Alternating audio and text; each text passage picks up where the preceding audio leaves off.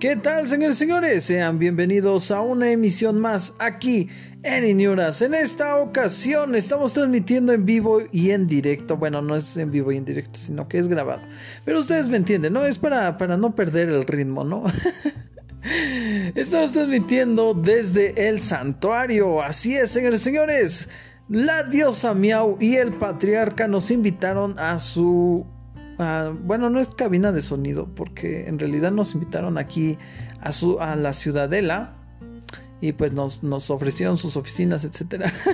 Unas oficinas para que pudiéramos grabar.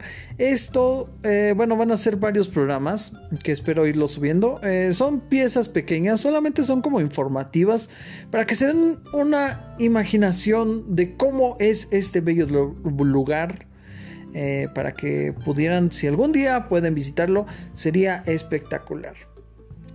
Eh, primero que nada, expliquemos que el santuario no está en un lugar físico en la Tierra, porque está en otra dimensión. Es, un poco difícil de, explicar, pero por ahí, por ahí intentaré darlos poco a poco, darles a conocer esta historia de este hermoso lugar, eh, pero ahora sí que lentamente. Primero que nada vamos a explicar que como no está en esta dimensión, por así ponerlo, este, solamente se puede acceder por, diferentes puntos estratégicos. Uno de ellos, curiosamente, es en Querétaro. Eh, Santa Rosa Jauregui tiene una puerta especial para ingresar a lo que es eh, el santuario.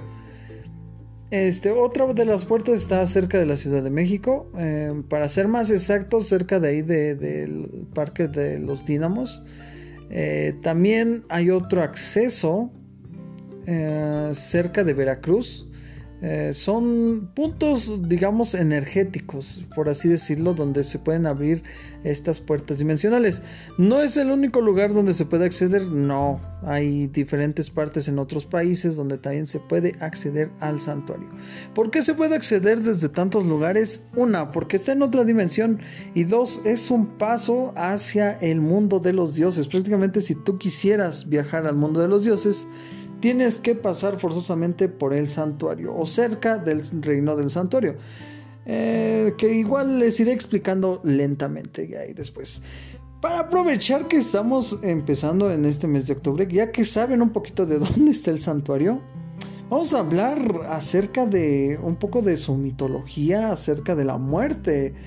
Este, aunque no lo crean, la reina muerte, porque por si ustedes no lo sabían, eh, es, es, una persona física, en realidad no es como lo imaginamos, que tal vez solamente es una representación de lo que nos lleva a otro mundo, no, en realidad es algo físico, es, es eh, ¿cómo decirlo? Bueno, básicamente muchas de nuestras interpretaciones son correctas. Es un ser, eh, prácticamente un esqueleto, por así decirlo.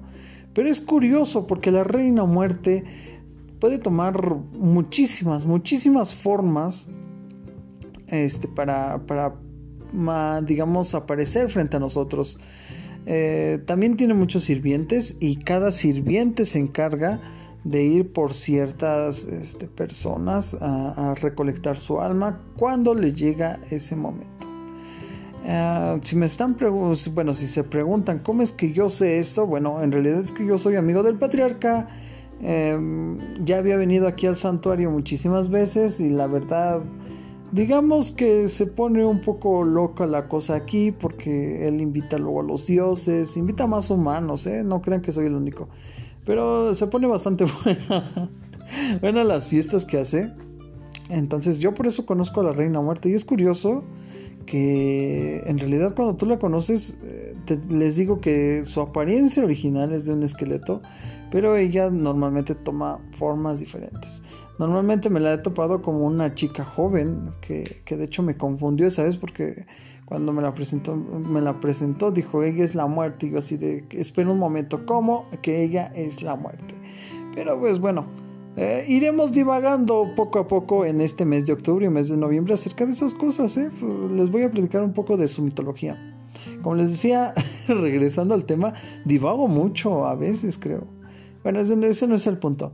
Como les platicaba, este, la reina muerte es curioso, tiene muchísimas responsabilidades puesto que lleva las almas al inframundo. También tiene una función de juez este, de, sobre cómo será recolectada su alma para saber qué sirviente va a enviar a recolectar tal alma.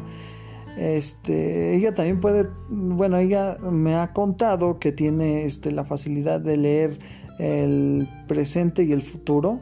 Eh, ¿A qué me refiero como que leer el presente? Ah, bueno, aunque no te conozca o no tenga un registro exacto sobre ti, al momento de verte ubica, te ubica y rápidamente tiene un proceso de que puede ver tu vida, lo que has hecho, lo que estás haciendo y lo que harás. Entonces ella incluso te puede estar juzgando. Ella dice que estamos destinados a, cierto, a hacer cierto tipo de cosas. Pero es curioso que ella también nos haya platicado que aunque ya estamos predestinados a llegar a cierto lugar, puede haber variaciones. Eh, ya sea en decisiones claves en, nuestra vida. ella se inclina mucho a seguir, digamos, este, ciertos comportamientos que nosotros hacemos de nuestro pasado, como ella lo puede ver. Este, ella puede decir, ah, como se ha comportado así, estoy seguro, estoy segura que va a tomar este camino.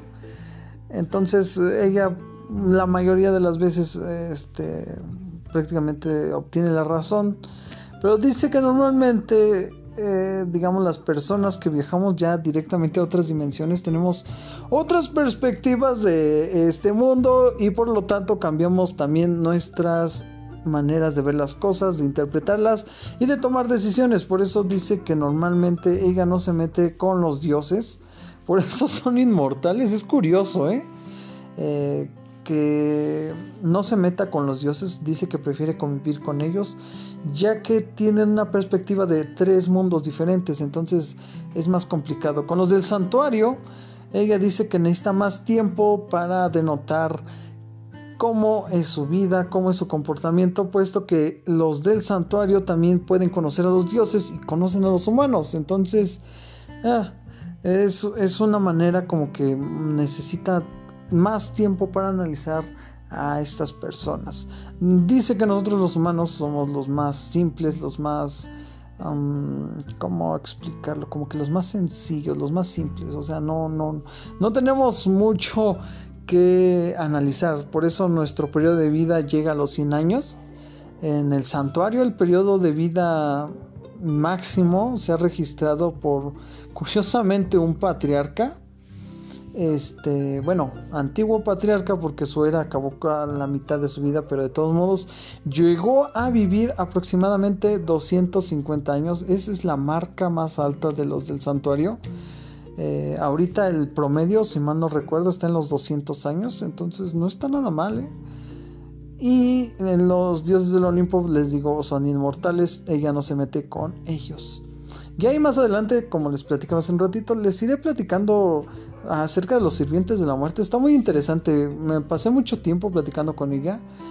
Eh, tiene muchísimas cosas interesantes. Ha contado historias de miles, de cientos de personas y de cómo incluso una persona, normalmente dice ella, que toma a los humanos como posibles servidores de la, de la reina muerte, de ella este, los llega a convertir porque dice que sus transformaciones son muy curiosas y que eso le ayuda mucho a llevarse las almas de los mismos humanos. En el santuario no aplica, ella prefiere recolectarlas por sí misma, eh, más que nada porque en realidad no son muchos. Eh, no son muchos habitantes, un reino no, no muy grande, es más o menos pequeño. Pequeño a comparación de el Olimpo y de todos esos lugares este, del lado de los dioses. De los humanos pues es prácticamente toda la tierra en general. Pero el reino del santuario no... no ah, ¿Cómo explicarlo? Sería como un tipo Ciudad de México en esa extensión. entonces no, no, no es muy grande. Eh, hay, hay más espacios, sí. Este, pero ya no son colonias del reino de la Miau, son otros, otros reinos. Este, pero no, no es muy grande en realidad este, este, este mundo. Así es que iremos platicándoles más aquí en Inioras acerca de este increíble y hermoso lugar. Así es que, pues, ahí, les voy dejando un poco para que se vayan intrigando acerca de la historia del santuario. También les voy a ir platicando de las criaturas que aquí existen. ¿eh? Hay, hay muchas criaturas increíblemente bellas y también tienen historias bastante curiosas. ¿Sabían que los humanos que han sido invitados aquí al santuario son los que han llevado las historias de los dragones, de los gigantes?